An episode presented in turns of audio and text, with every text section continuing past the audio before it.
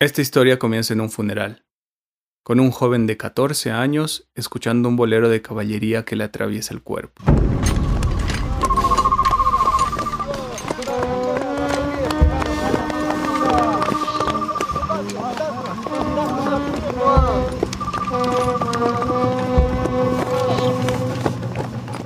Cuando enterraron a mi abuelo, yo tenía como unos 14 años. Cuando lo están metiendo en su nicho, ¿no? De atrás, sus compañeros de beneméritos estaban tocando un bolero de caballería, muy magro, porque también era gente mayor que ya no le daba más el pulmón, entonces era ronco, doloroso, y algo a mí que me, me resuena, además que son los manzuleos, una caja de resonancia y donde todo eso pues se te queda en el cuerpo. La música te atraviesa el cuerpo, la imagen no, el sonido te atraviesa el cuerpo. Y la memoria sonora para mí es más potente que la memoria visual. Por eso mismo, porque te atraviesa el cuerpo. Ese joven es el cineasta orureño Diego Mondaca. A principios de este año, Diego estrenó su primer largometraje de ficción, Chaco, a secas, contundente, como el territorio al que hace referencia. Como muchos de nuestros abuelos, el de Diego también fue benemérito de la Guerra del Chaco. En las reuniones familiares era inevitable hablar sobre sus incursiones en el campo de batalla. Como sucede con las guerras mismas, el relato siempre comenzaba con una engañosa emoción, un fogonazo de adrenalina. Pero el entusiasmo no duraba mucho y las esquirlas de la memoria herían el presente, lo llenaban de sombras, fantasmas. Cuando yo era muy niño, sí, tenía como 5, 4, 5 años, se reunía mi abuelo con sus yernos, porque él tenía pura hijas. A sus hijas no les contaba de la guerra, porque les decía que eso era muy doloroso, no había que hablarlo, y guardaba mucho silencio. Pero cuando estaba pues con mi padre, con sus otros cuñados, cuando estaba rodeado de hombres, con su hermano también, comenzaban a hablar de la guerra, porque siempre había muchas preguntas en torno a la guerra. Comenzaban a hablar de la guerra y empiezan de lo jocoso, empiezan de lo, ¿cómo se llama esto? De lo anecdotario. Pero después esa propia narración se va apagando porque el cuerpo va recordando, porque él va acordándose del horror, se va acordando de todo lo que no quiere decir, ¿no? de todo lo que le duele. Entonces la narración se va apagando y se va metiendo en un, en un, en un lugar bastante oscuro y profundo. Y es el silencio se te llenan los ojos. Algo así también sucedió con los boleros de caballería. La cantante, compositora e investigadora Jenny Cárdenas escribe que con los primeros gritos de guerra, el ánimo en las calles era valeroso y los boleros se alimentaban de ese fervor patrio que luego se comió a toda una generación. Con la acumulación de los muertos y los cuerpos tullidos, los boleros de caballería se transformaron en los que hoy conocemos. Melodías lúgubres, fúnebres, redundantes, cansinas.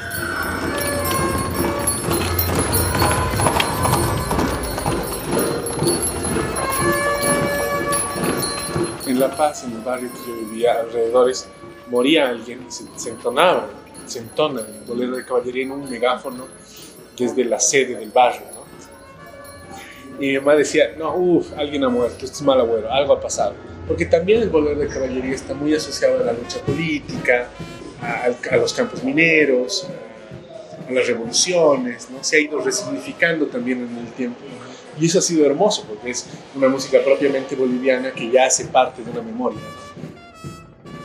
Con los boleros de caballería atravesándole el cuerpo, Diego trabajó durante poco más de seis años en la construcción de una película que condensa la épica de la derrota boliviana, la permanente sensación de extravío como nación y el misticismo en la música de la guerra. El cine como ritual de duelo y memoria. Eso, eso ha hecho que la película también sea muy, muy pensada, eh, sea casi cada escena, y esto ya lo he dicho antes, cada escena sea casi como un ritual porque la Valeria, el Javier y todo el equipo, principalmente bolivianos, entendían, llegaron a entender, a percibir una cosa emocional muy linda que sucedía, que muy posiblemente esto que estamos filmando y esto que estamos imaginando hayan pasado nuestros abuelos. ¿No? Ahí se convierte en un ritual, ahí se convierte en un duelo. Y ahí es que todas las escenas, la gran mayoría de escenas, se las hacía con una concentración, con un silencio muy eh, interesantes, muy hermosos. Pero sería ingenuo pensar que la película de Diego se agota en una epopeya sobre el fracaso más doloroso de Bolivia como proyecto de país. Como en los mismos entretelones de la Guerra del Chaco, hay mucho más sepultado bajo el polvo de la historia oficial. Hay una herida abierta. Es que los soldados que fueron al Chaco, en su gran mayoría, eran pongos. Entonces, en el momento de que había combate efectivo, eran soldados bolivianos. Cuando no había ese, ese combate, que es el mayor del tiempo en una guerra, porque no estás todo el tiempo tirando balas, seguían siendo pongos, seguían cumpliendo una estructura de clase que estaba marcada obviamente por el blanco, por el criollo mestizo, etcétera, etcétera. ¿no? Vos eres el zapatero, ¿no ve? Oye, te estoy hablando. Arréglamelo. Arréglamelo, tiene hueco la suela. Las órdenes, teniente. Shim tilati. Nana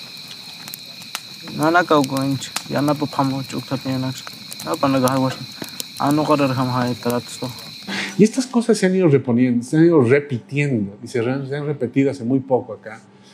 Y ahí está la resignificación que, que apuntábamos, porque en el fondo creo que arrastramos muchos complejos que nos, no nos permiten encontrarnos y no hemos resuelto, no hemos tenido la capacidad ni tampoco el tiempo para reconocernos de cómo somos, para poder diagramar a qué queremos hacia adelante, eh, para nosotros mismos. ¿no? La memoria de la guerra del Chaco fue escrita por los más privilegiados, aquellos que sabían leer y escribir, los que enviaban y recibían cartas con regularidad, los que sobrevivieron para volver, aunque trastocados, a las comodidades que habían abandonado por un patriotismo efervescente que decantó rápidamente en horror. Sí, el soldado aymara quechua que ha ido a la guerra era pongo. No se le permitía aprender a escribir ni leer. Entonces no pudo dejar un testimonio escrito de lo que pasaba. Lo máximo que podía hacer era decirle, oye, escribímelo una carta, te voy a decir lo que quiero que digas y tú escribes. Esa era una, era una manera. Pero ya era una traslación.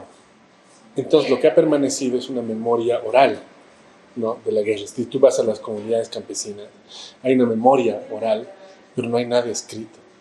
Entonces, por eso también me preocupo de ahí se ahonda mucho más y ahí también la película es mucho más, o sea, si quieres política, tiene, marca una posición política de narrarlo desde el idioma, eh, el idioma negado. Esa posición política de la que nos habla Diego no es una novedad en su cine. A lo largo de su carrera, en documentales como La Chirola o Ciudadela, siempre invocó una suerte de militancia artística y creativa. En el caso de Chaco, su primera incursión en la ficción, la apuesta por cuestionar y resignificar la historia, sus estructuras, símbolos y héroes es aún mayor. He intentado mucho que, que todo mi cine sea altamente político. Es, es, una denuncia política. Y alguien me decía que el cine, tanto La Chirola como Ciudadela y como Chaco están, están siempre criticando un sistema. El sistema carcelario, el sistema de justicia, el sistema social, y este es un sistema también social y también militar, también histórico, también cómo registramos la historia y para quién registramos la historia. ¿no? A quién le hace bien ese registro de la historia y a quién relega. ¿no? Pero desmontar el mito de ese romántico encuentro entre bolivianos de todos los orígenes y clases en el fragor del combate no es una tarea fácil. Poner en duda los valores que cimientan la fábula de una identidad nacional requiere un esfuerzo doble implica poner en crisis la memoria individual, familiar, indagar en lo que no se dijo, aquello que se sigue omitiendo, descubrir qué se esconde en el silencio que ocultan los ceremoniosos boleros de caballería. Y aquí con Chaco es interesante también porque estamos hablando de nuestros vencidos. La película está desde el punto de vista de los sol, del soldado indígena aymara y quechua. Desde ahí se aborda toda la película de hecho, toda la película está en un 90-95% está narrada en eh, quechua y aymara. Eso también es una posición política porque estás visibilizando un lenguaje que ha sido parte de la guerra y que ha sido ninguneado.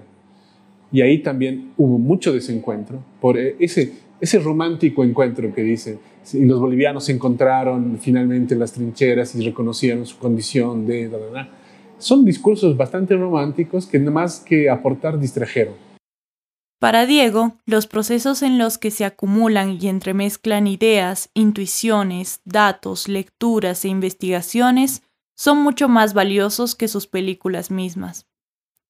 Le apasiona el descubrimiento, encontrar posibilidades de interpelación en los recovecos de la historia que nadie quiere revolver. Yo valoro mucho en mis películas el proceso, más que la película en sí.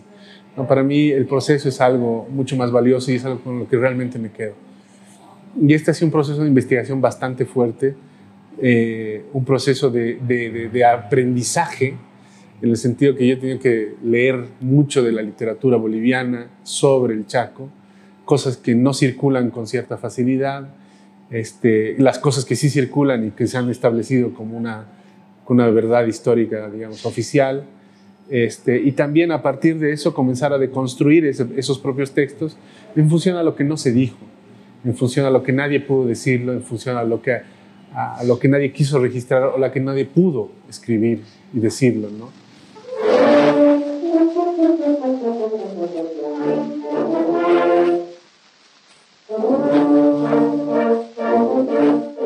Chaco se estrenó el 28 de enero en la selección Futuros Brillantes del Festival Internacional de Rotterdam, uno de los festivales más importantes de Europa, donde se valoran propuestas innovadoras que aporten nuevas visiones a la cinematografía. Desde entonces, Chaco, con la pandemia encima, recorrió festivales en México, Alemania y Estados Unidos. En las próximas semanas participará de importantes eventos cinematográficos en Chile, Colombia, España y Suiza. Si llegaste hasta aquí y tuviste la amabilidad de escuchar todo el capítulo, tenemos una primicia importante. El estreno de Chaco en Bolivia está confirmado. Aunque todavía no podemos decirte la fecha, seguro que la verás antes de Navidad. Para más información, visita muyguaso.com. La guerra del Chaco y boleros que atraviesan el cuerpo. Una entrevista de Michelle Nogales y Mijail Miranda para Muy Guaso Podcast.